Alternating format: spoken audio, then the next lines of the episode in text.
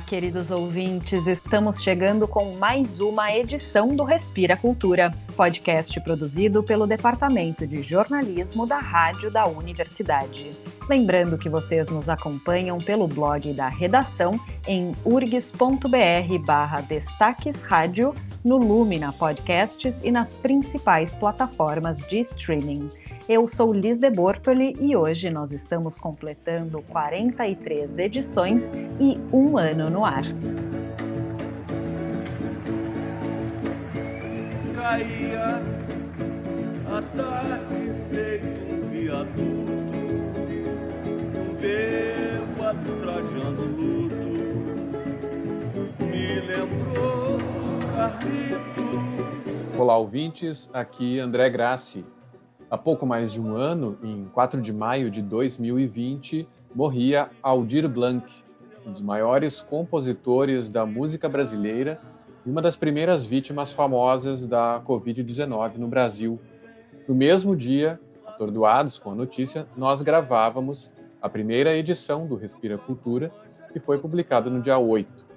Completamos, portanto, um ano dessa perda lamentável e também um ano desta nossa tentativa de participar do suporte ao setor cultural e às expressões artísticas que, como dissemos há 12 meses, se mostravam e continuam se mostrando como um respiro neste momento. Com a porta do irmão do enfio, com tanta gente que partiu, num rabo de foguete chora a nossa pátria mãe gentil. Naquele início de maio de 2020, nós também acompanhávamos a articulação de artistas e trabalhadores da área cultural em busca de auxílio público, já que eles tiveram suas atividades completamente paralisadas de um dia para o outro e, enquanto categoria, ficaram de fora até mesmo do auxílio emergencial do governo.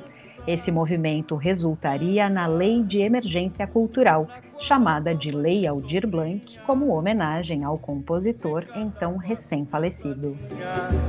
Pode se machucar, azar, a esperança equilibrista, sabe que o show de todo artista tem que continuar.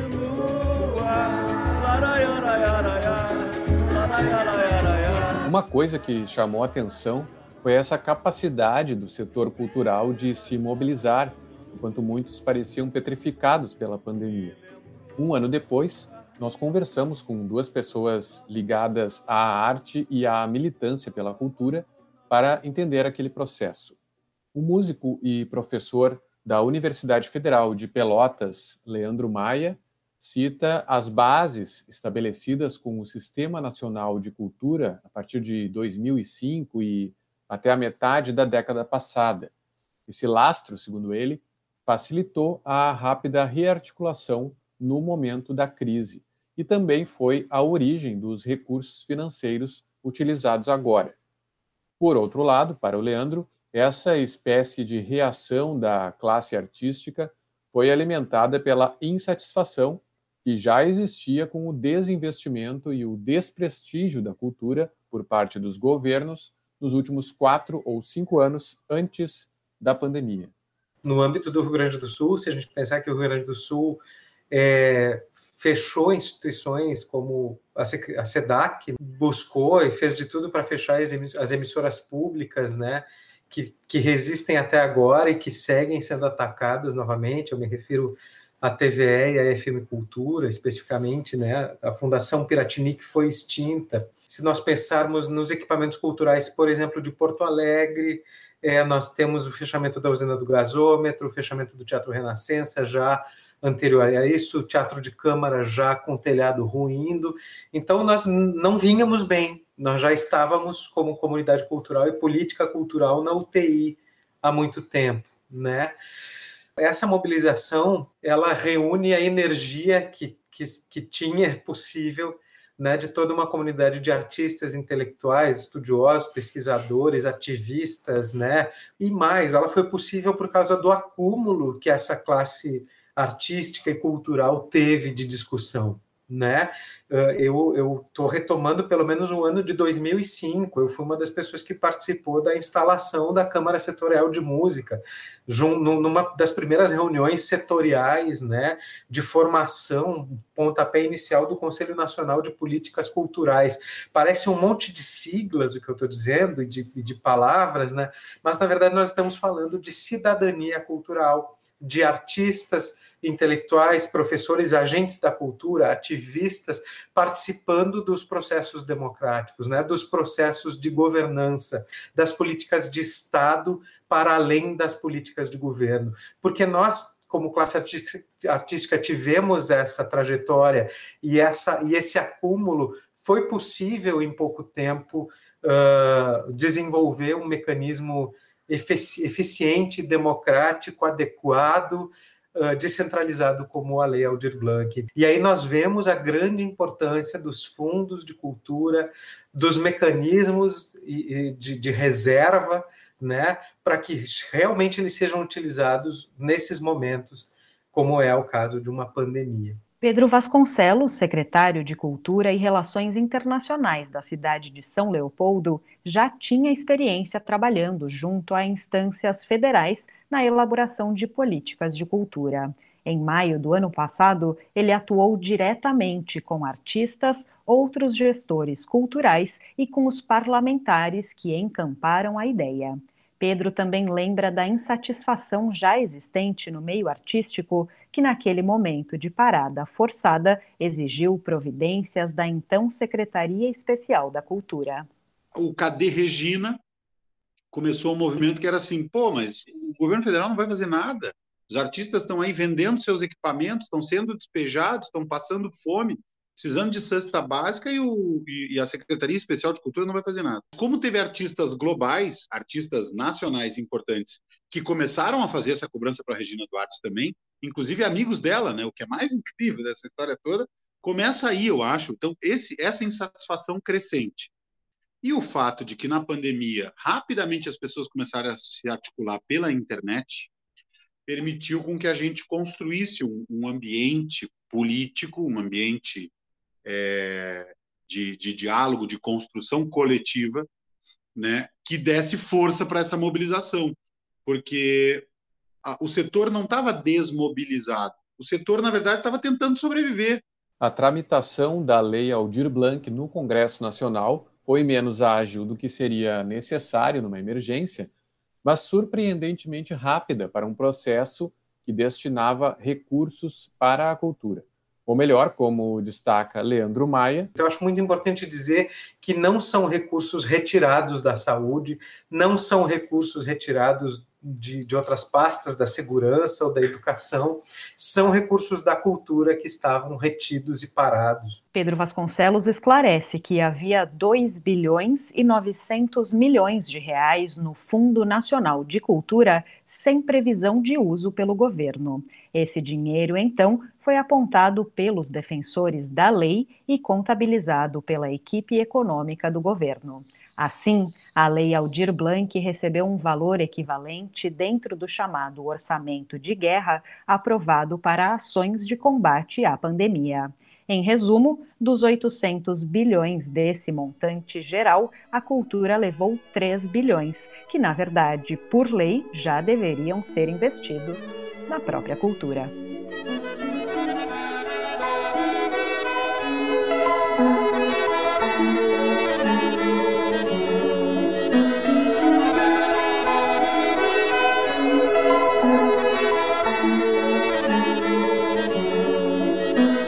Aldir Blanc incluiu um auxílio emergencial nos mesmos moldes daquele destinado durante alguns meses aos trabalhadores de baixa renda em geral.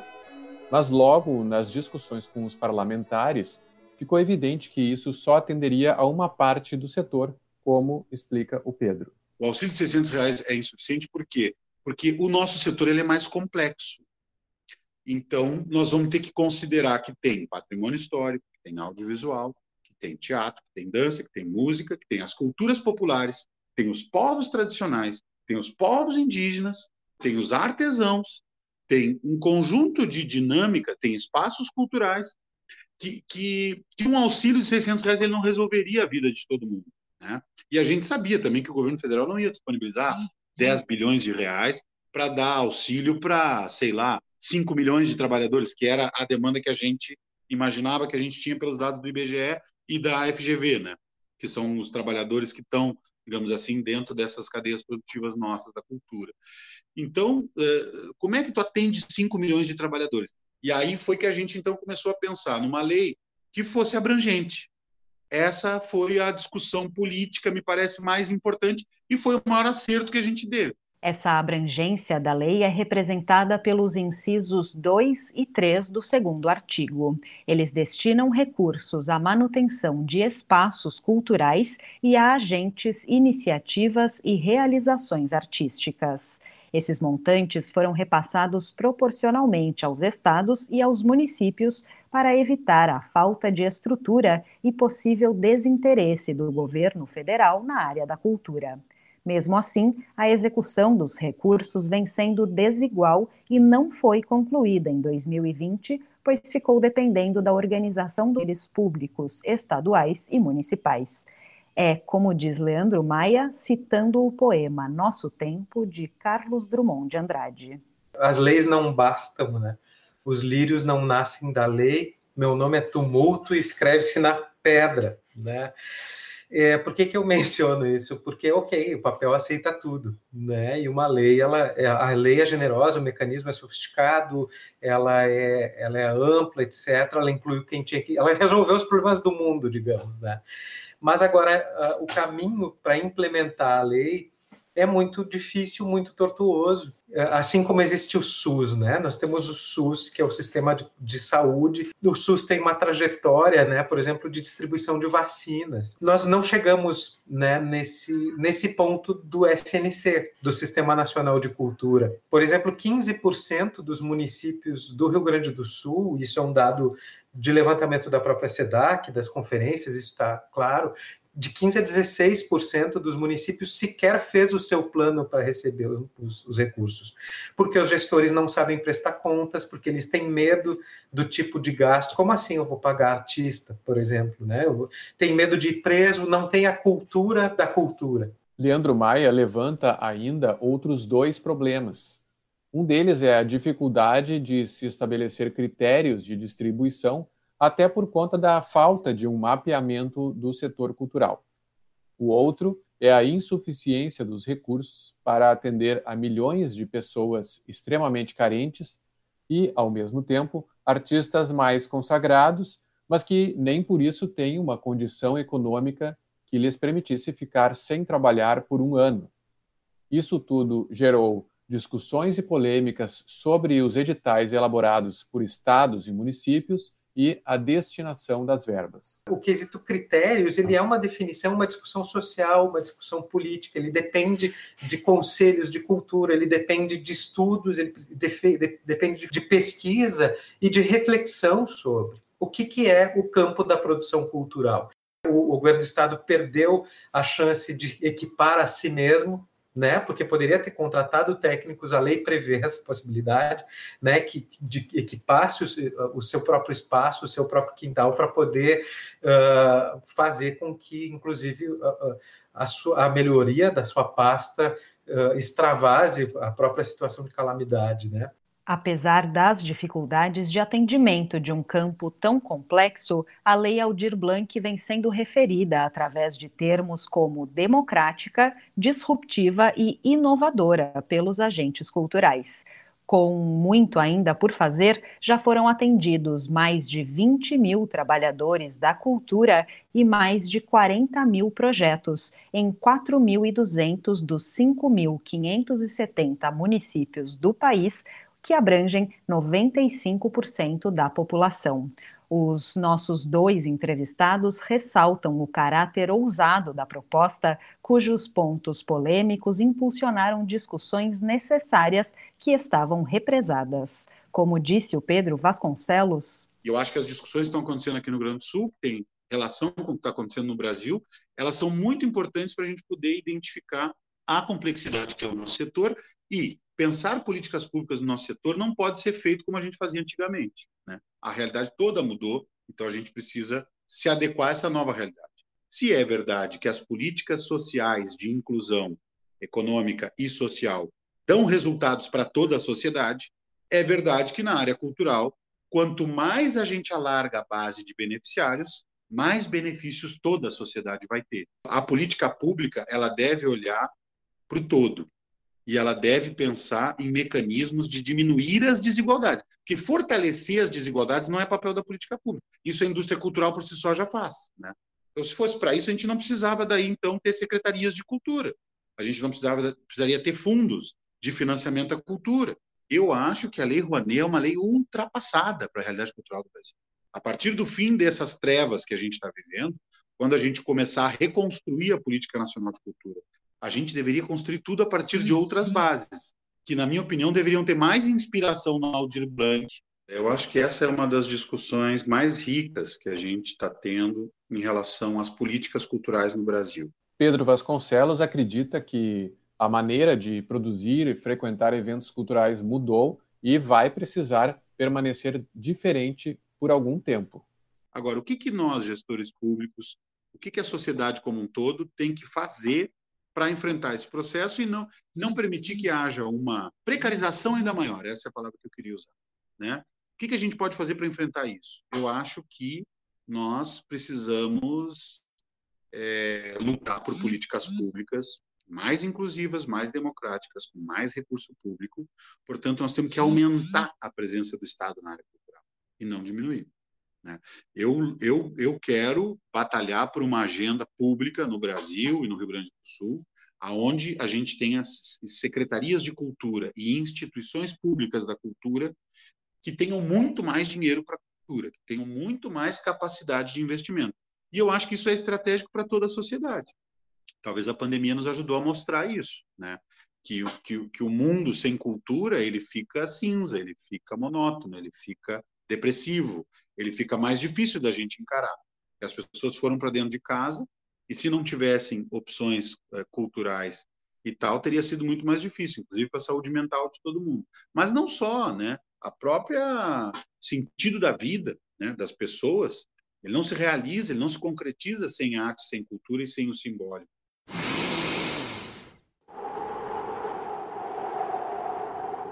Respira cultura. A recomeçar, recomeçar como canções e epidemias. A recomeçar como as colheitas, como a lua e a covardia. O último dia 4 de maio foi de tristes coincidências. Exatamente um ano depois de Aldir Blanc, morreu Paulo Gustavo, ator responsável pela maior bilheteria do cinema brasileiro até agora, também de Covid-19, e também após várias semanas de internação. Entre os dois, mais de 400 mil outras vítimas no país. A recomeçar como a paixão e o fogo e o fogo.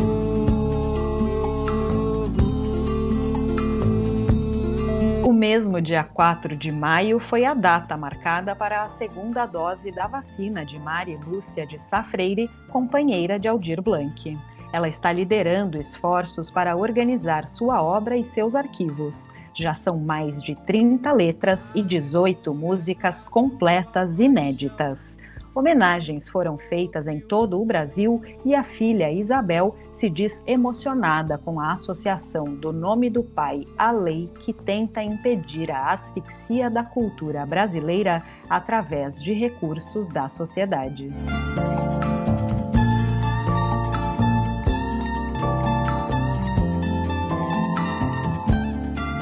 Olá, colegas e ouvintes. Aqui Mariana Sirena. E como não poderia deixar de ser, no nosso momento de leitura de hoje, fazemos uma homenagem ao letrista, compositor e cronista Aldir Blanc. Para isso, então, trouxemos a letra de Caça à Raposa, composição de Aldir Blanc e João Bosco, escrita na época da ditadura. O olhar dos cães, a mão nas rédeas e o verde da floresta. Dentes brancos, cães, a trompa ao longe, o riso. Os cães, a mão na testa. O olhar procura, antecipa a dor no coração vermelho. Senhoritas, seus anéis, corcéis e a dor no coração vermelho. O rebenque estala, um leque aponta, foi por lá. Um olhar de cão, as mãos são pernas, e o verde da floresta. Ó, oh, manhã entre manhãs. A trompa em cima, os cães, nenhuma fresta. O olhar se fecha, uma lembrança, afaga o coração vermelho. Uma cabeleira sobre o feno, afoga o coração vermelho. Montarias freiam, dentes brancos, terminou. Línguas rubras dos amantes, sonhos sempre incandescentes, recomeçam desde instantes que os julgamos mais ausentes. A recomeçar, recomeçar, como canções e epidemias. A recomeçar como as colheitas, como a lua e a covardia. A recomeçar como a paixão e o fogo. Meu Brasil, que sonha com a volta do irmão do enfio, com tanta gente que partiu num rabo de foguete, chora, chora, chora. A nossa pátria mãe gentil. E assim, o Respira Cultura de hoje se despede por aqui. O programa teve a produção do Departamento de Jornalismo da Rádio da Universidade. A apresentação foi comigo, Liz de Bortoli, em parceria com André Grassi e participação da Mariana Sirena. A edição foi também do André Grassi. Na trilha sonora, a gente ouviu um pouco da obra de Aldir Blanc. João Bosco, parceria dele e Aldir, Caça a Raposa, e o clássico O Bêbado e a Equilibrista, primeiro na voz do próprio Aldir Blanc, depois um trechinho instrumental da versão mais conhecida, gravada pela Elis Regina. E por fim, com André Memari ao piano e voz, na homenagem que o músico fez a Aldir Blanc no dia de sua morte. E não esquece de seguir a rádio da universidade nas redes sociais para não perder nenhum conteúdo. A gente volta na próxima sexta-feira pela manhã. Até lá! Tem que continuar